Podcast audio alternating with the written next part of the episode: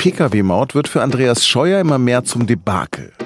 Am Dienstag wurden die Weichen für einen parlamentarischen Untersuchungsausschuss gestellt. Der soll klären, ob der Verkehrsminister das Prestigeobjekt der CSU nur aus wahltaktischen Gründen und auf Kosten der Steuerzahler durchgedrückt hat.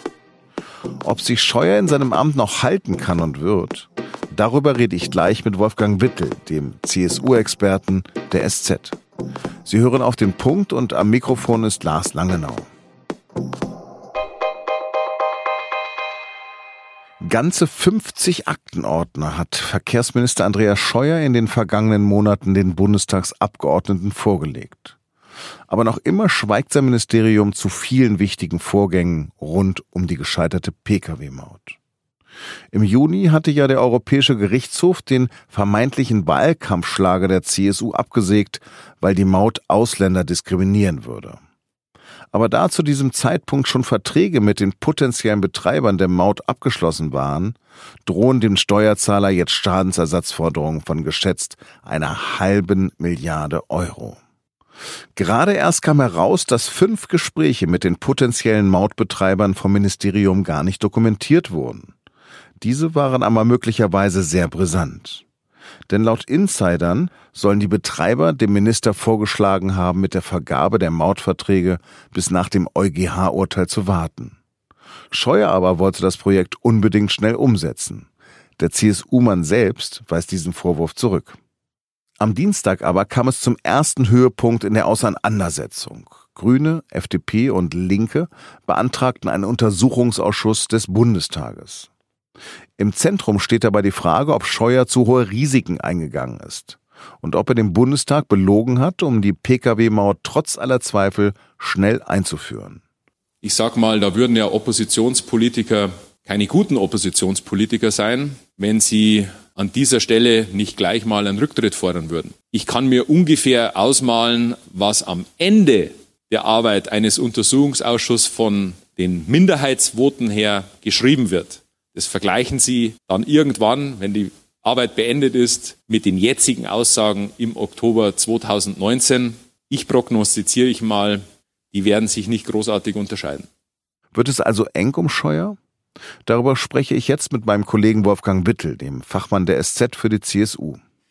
Wolfgang, jetzt haben wir gerade Andreas Scheuer gehört. Ist das der Andreas Scheuer, den du kennst?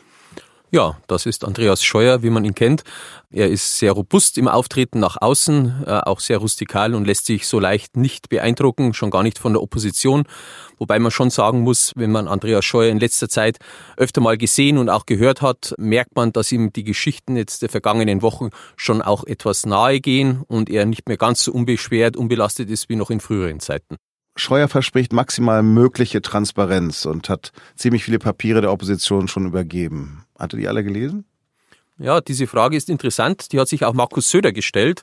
Äh, es wird zumindest in der CSU erzählt, dass Söder gesagt haben soll, ob Scheuer diese tausend oder mehr Seiten, die er der Opposition zur Verfügung gestellt hat, wirklich auch selbst gelesen habe, weil man wisse ja nie genau, wo dann doch noch vielleicht ein Stolperstein schlummert, ob sich einer noch irgendwo versteckt.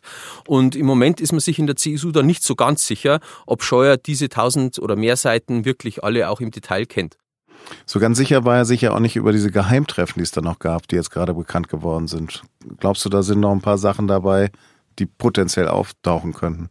Sie bringen zumindest Andreas Scheuer in Rechtfertigungsnot. Äh, man wird jetzt genau schauen müssen, äh, was bei diesen äh, Treffen auch besprochen wurde und was nicht. Aber die Situation macht es für ihn bestimmt heikler, weil Geheimtreffen klingt grundsätzlich immer mal schlecht. Also wenn jetzt so ein Untersuchungsausschuss äh, eingesetzt wird, der ja nun außerordentlich wahrscheinlich ist, dass er kommen wird, siehst du eine Möglichkeit, dass aus dieser Person Andreas Scheuer er dazu kommt, dass er selbst vielleicht die Verantwortung übernehmen wird? Ich denke, dass der Untersuchungsausschuss keine größeren ähm, Auswirkungen für Andreas Scheuer haben wird im Punkto eigene Karriere. Das wird dann mehr äh, schon an der eigenen CSU-Führung auch liegen. Ähm, normalerweise ist es so, wenn die Opposition einen Untersuchungsausschuss fordert und auch dann einberuft, dass sich die Reihen erstmal schließen in der CSU und in der Regierungsfraktion.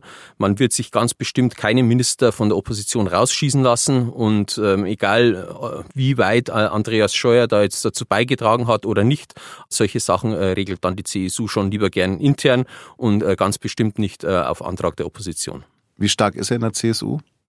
Er war bestimmt schon stärker. Also Andreas Scheuer war der Generalsekretär von Horst Seehofer. Horst Seehofer ist bekanntlich mittlerweile auch nicht mehr Parteichef. Aber ähm, es ist schon auch so, dass Andreas Scheuer einen gewissen Ruf genießt in der CSU, was seine Robustheit angeht, dass er auch ein sehr rustikaler Interessensvertreter der CSU sein kann.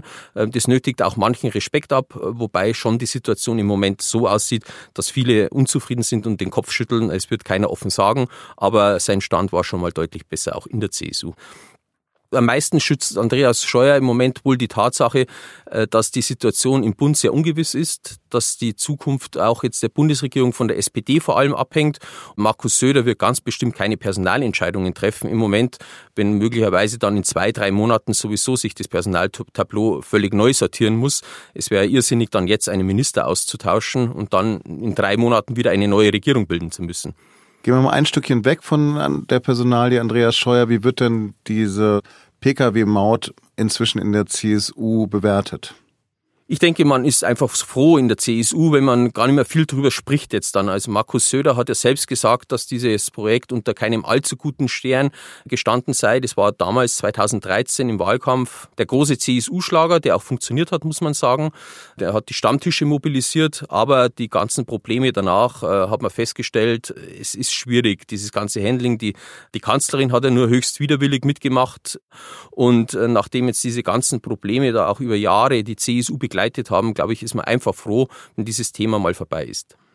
Nochmal, es gibt so ungefähr Schätzungen davon, dass es fast bis zu eine halbe Milliarde Schadensersatz geben kann. So etwas kann die CSU doch nicht für gut befinden, dass der Steuerzahler für Verträge, die ein Minister von ihnen geschlossen hat, in Schadensersatzforderungen reinkommt in dieser Höhe. Also ich könnte mir vorstellen, wäre die CSU in der Opposition und wäre es ein sagen wir jetzt mal grüner Minister, dann wäre die CSU vermutlich auch sehr schnell mit Rücktrittsforderungen dabei. Markus Söder hat, wenn man genau hinhört, bisher auch Andreas Scheuer immer nur dahingehend verteidigt, dass er ja den Vertrag abgeschlossen habe, aber dieses ganze Krisenmanagement, diese Folgefehler, die jetzt auch passiert sind, da hörte man von Söder keine große Verteidigungsrede. Er hat immer nur gesagt, ja, der Minister habe jetzt nicht unbedingt erwarten können, dass der EuGH diese Verträge kippt.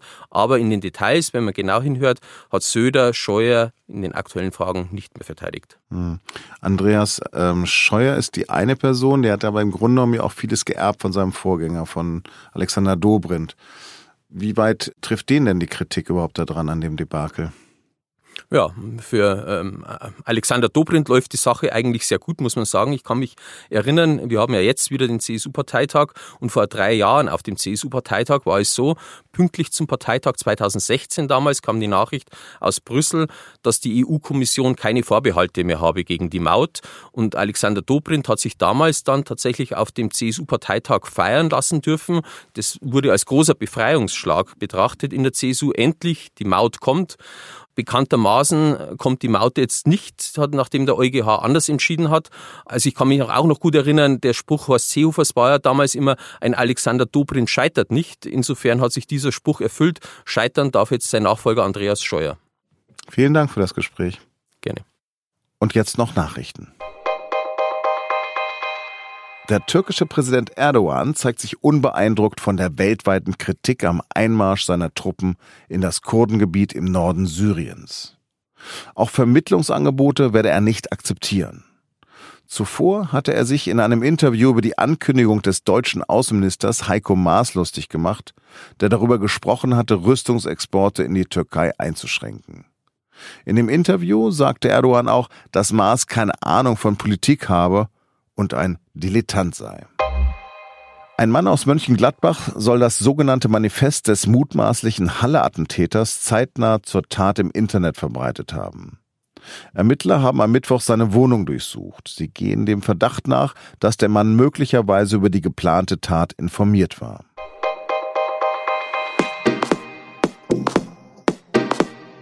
Die Wissenschaft warnt seit Jahrzehnten vor dem Klimawandel und bietet auch Lösungen an.